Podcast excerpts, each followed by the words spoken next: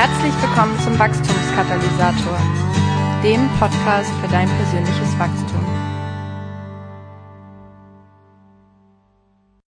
Hallo, liebe Podcast-Freunde zum Wachstumskatalysator und zur Episode 27. Willst du wirklich wachsen?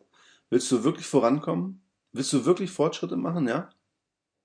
Wenn du kein Gnom sein willst, sondern ein Glaubensriese werden möchtest, dann musst du zwangsläufig deine Komfortzone verlassen. Zumindest hin und wieder. Raus aus der Komfortzone, darum soll es mir heute gehen. Was genau ist eigentlich die Komfortzone? Ja, vielleicht klären wir das zunächst einmal. Die Komfortzone wird als der Bereich in unserem Leben beschrieben, in dem wir uns wohlfühlen. Du befindest dich zum Beispiel in deiner Komfortzone, wenn du abends vor dem Fernseher sitzt und dir eine Serie anschaust. Höchstwahrscheinlich würdest du deine Komfortzone verlassen, wenn du stattdessen mit einem Fallschirm auf dem Rücken an der Luke eines Flugzeugs sitzt, bereit, dich waghalsig in die Tiefe zu stürzen. Die Komfortzone wird auch Wohlfühlzone genannt, ja, weil du dich in ihr pudelwohl fühlst. In ihr ist dein Leben berechenbar. Ja, alles, was du tust, ist dir bekannt. Neues hat hier wenig bis gar keinen Platz. Du verfolgst immer dieselben Gewohnheiten, Rituale, Automatismen und Routinen. Hier hast du es dir bequem gemacht. Die Komfortzone gibt dir das Gefühl von Sicherheit, Geborgenheit, Ordnung, Entspannung und Genuss. Alles, was du immer so machst, wie du es machst, ist deine Komfortzone. Mach es einmal anders und schon verlässt du deine Komfortzone. Das Problem besteht aber darin, dass wir unsere Komfortzone viel zu selten verlassen. Verantwortlich dafür ist eine Region in unserem Gehirn, die man das limbische System nennt. Die Aufgabe des limbischen Systems ist es, für unser Überleben zu sorgen. Und es versucht uns vor potenziellen Gefahren zu beschützen. Alles mit einem Ziel, wir sollen überleben. Und das ist auch gut so und irgendwie auch von Gott erdacht. Aber es kann auch sehr hinderlich wirken. Denn mit jeder Veränderung verbindet das limbische System in erster Linie Gefahr und läutet die Alarmglocken. Und das hat zur Folge, dass wir zu oft den Schwanz einziehen und uns nicht trauen, bestimmte Sachen endlich anzugehen. Das Problem ist, wie gesagt, dass Wachstum eben nur außerhalb der Komfortzone geschieht. Nur da, wo wir uns dem Risiko aussetzen, Abenteuer erleben und neue Erfahrungen machen, entwickeln wir uns am stärksten, wachsen wir und verändern wir uns. Ja, aber es ist unbequem, unsicher oder chaotisch. Ob nun in der Bibel oder in der Kirchengeschichte, die Glaubensriesen waren in der Regel ganz gewöhnliche Menschen, die aber bereit waren, ihre Komfortzone zu verlassen.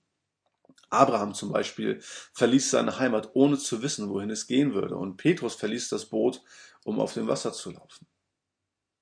Wenn sich dein Charakter entwickeln soll, wenn sich deine Gaben entfalten sollen, wenn dein Glaube stärker werden soll, wenn deine Erkenntnis größer werden soll, dann musst du bereit sein, deine Komfortzone zu verlassen und in die sogenannte Lernzone, auch Stress- oder Wachstumszone genannt, einzutreten.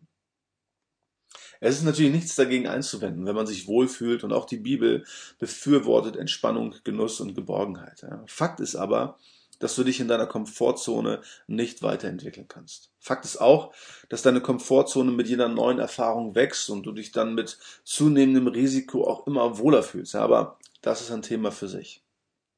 Es geht auch gar nicht darum, dass man jetzt nur noch in einer Lernzone ist. Alles hat seine Zeit. Aber von Zeit zu Zeit muss man die eigene derzeitige Komfortzone verlassen, damit es weiter vorwärts geht.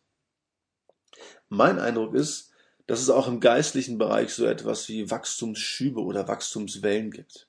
Ja, und die gehen meiner Ansicht nach fast immer einher mit dem Verlassen der Komfortzone.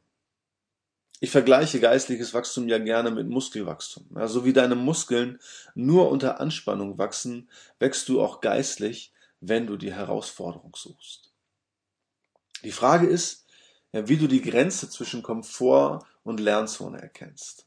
Ja, bei jedem ist die Komfortzone unterschiedlich gestaltet. Ja, was dem einen den Angstschweiß auf die Stirn treibt, das sorgt bei dem anderen höchstens für ein kleines Schulterzucken und umgekehrt. Ja, ich kann dir sagen, wie ich versuche herauszufinden, wo meine Lernzone beginnt. Ja, ich achte dabei auf meine Gefühle. Im Übergang zur Lernzone breitet sich nämlich in der Regel ein starkes Gefühl aus, und nicht selten in der Magengegend. Ja, unsere Komfortzone hört da auf, wo unsere Angst anfängt.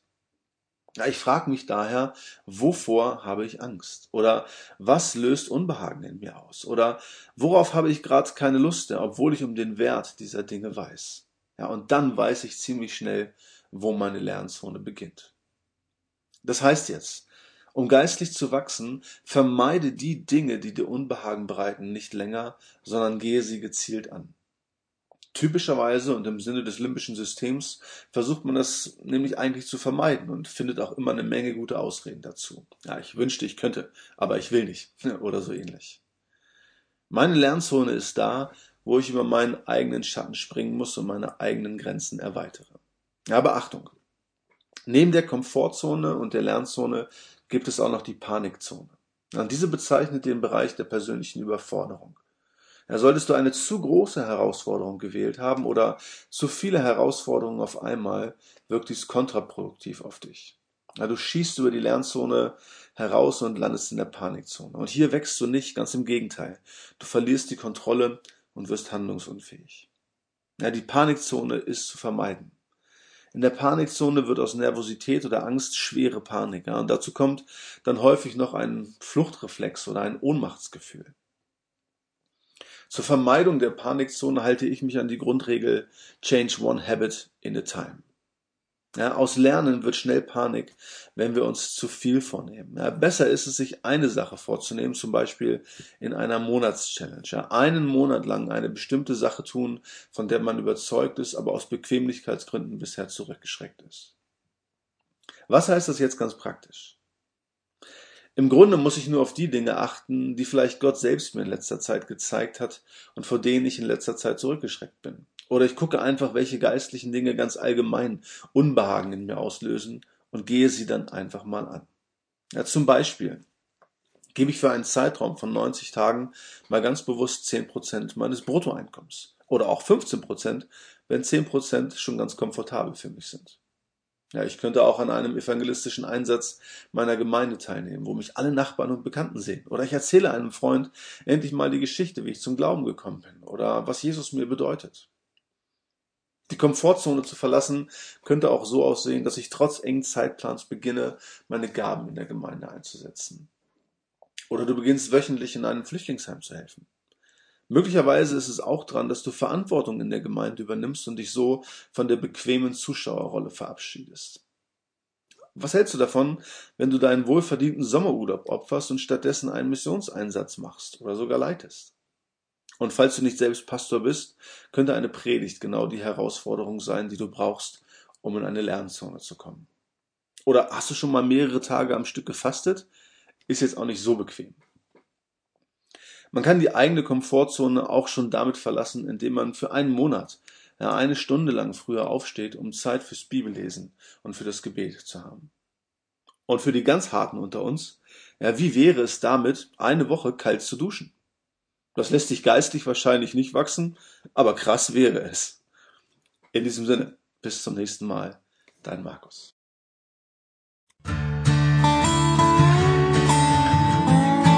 Vielen Dank fürs Zuhören. Weitere Informationen, nützliche Downloads und die Möglichkeit, den Podcast bei iTunes zu abonnieren, findest du unter www.wachstumskatalysator.de.